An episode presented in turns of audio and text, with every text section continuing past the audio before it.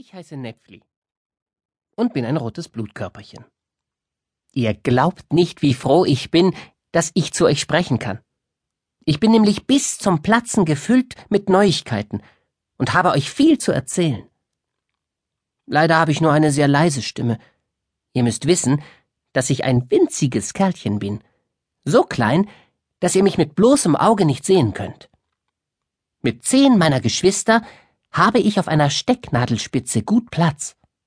Unserer fünfzehn könnten wir miteinander durch ein Haar von euch schwimmen. Könnt ihr euch das vorstellen? Kaum, nicht wahr? Es ist auch schwierig. Aber es lässt sich nicht ändern. Ich muss so klein sein. So, und nun will ich anfangen und euch von dem wunderbaren Land berichten, in dem ich geboren wurde. Es war heute vor 29 Tagen, als ich zur Welt kam. Ich erwachte in einem winzigen roten Kämmerchen und sah mich staunend um. Ich war damals schon genauso groß wie heute, trug dasselbe gelbliche Gewand, hatte aber noch einen Kern in mir. Wo bin ich? flüsterte ich. In einem Land, in dem weder Sonne noch Mond scheinen, antwortete sofort eine tiefe Stimme, ohne dass ich sehen konnte, wer da eigentlich sprach. Es ist ein Land voller Wunder und Geheimnisse. Und du darfst dich glücklich preisen, es kennenzulernen. Und wer bist du? Ich bin eine Knochenzelle. Eine Verwandte von dir. Ich lebe in der Wand des Kämmerchens, das dich umgibt. Eine Knochenzelle? Bist du ein lebendiges Ding? Zeig dich doch einmal. Das ist nicht möglich, Nepfli. Mit Hunderttausenden von meinen Brüdern habe ich mich fest verbunden, um diesen Knochen zu bilden. Und selbstverständlich bin ich lebendig. Wir Zellen sind die lebendigen Bausteine der Natur. Bausteine, die sich biegen und dehnen, recken und strecken, die sich so zusammenfügen, wie die Natur es will, die sich teilen und vermehren und jegliche Gestalt annehmen.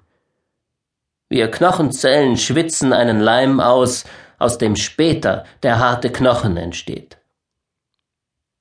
Dann ist also jede Zelle ein lebendiges Geschöpf?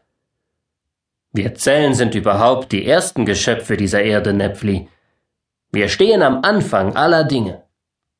Du selbst bist ja auch eine Zelle. Eine Zelle? Aber ich habe doch eine andere Gestalt und auch eine andere Farbe als du. Ich sagte dir schon, Nepfli, dass wir jede Gestalt annehmen können. Es kommt ganz darauf an, welche Aufgaben wir zu erfüllen haben. Wir Zellen sind ein großes Volk, das sich aus vielen Stämmen zusammensetzt. Da gibt es die roten Blutzellen, zu denen du gehörst, und die einem kleinen Napf gleichen. Da gibt es die Knochenzellen, die so aussehen wie ich, also einen Leib mit vielen kleinen Armen besitzen. Dann gibt es noch die Fettzellen, die rund und kugelig sind. Und die Muskelzellen, die einer dünnen Spindel ähneln. Ach, und noch viele, viele andere Zellstämme. Du wirst sie bald kennenlernen.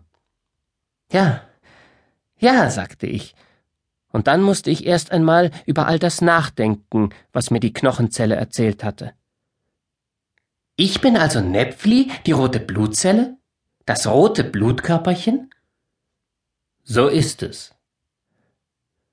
Und wir Zellen sind die lebendigen Bausteine der Natur? Ja, aus uns Zellen bestehen alle Geschöpfe der Erde. Wie ist das zu verstehen? Jedes Geschöpf dieser Erde ist nichts anderes als ein Zellstaat. Indem wir Zellen uns vereinigten und zusammenschlossen, entstanden die Pflanzen, die Tiere und die Menschen. Eine Mücke das ist ein Zellstaat von Tausenden von Zellen. Ein Elefant. Das ist ein Zellstaat von vielen Millionen Zellen. Und warum vereinigen wir Zellen uns zu solch großen Staatsgebilden? Weil es sich in der Gemeinschaft leichter leben lässt, als wenn man allein durchs Leben geht, Nepfli. Überlege doch, wie schwer ich es hätte, wenn ich heute noch als winziges Geschöpf im Wasser lebte.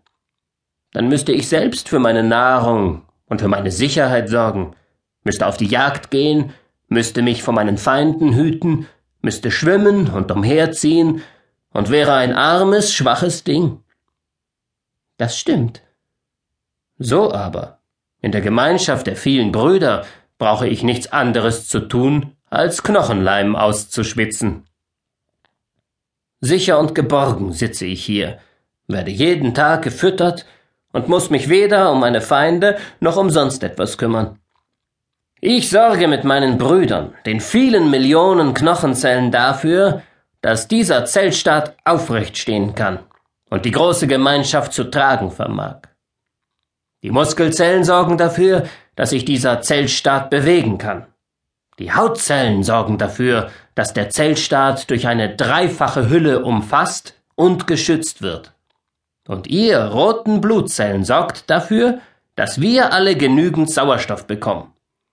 Wir konnten wirklich nichts Klügeres tun, als uns zu vereinigen und die großen Lebensaufgaben untereinander aufzuteilen. Das sehe ich ein, liebe Knochenzelle. Wahrhaftig. Jetzt verstehe ich dich schon besser. Und auch ich bin also ein Mitglied eines solchen großen Zeltstaates? Das bist du, Nepfli. Und zwar bist du ein Mitglied des großartigsten Staates, den wir Zellen jemals gebildet haben. Doch wie heißt nun dieser so wunderbare, so vollkommene und einzigartige Zellstaat? Die Knochenzelle machte eine gewichtige Pause. Der menschliche Körper oder kurz der Mensch.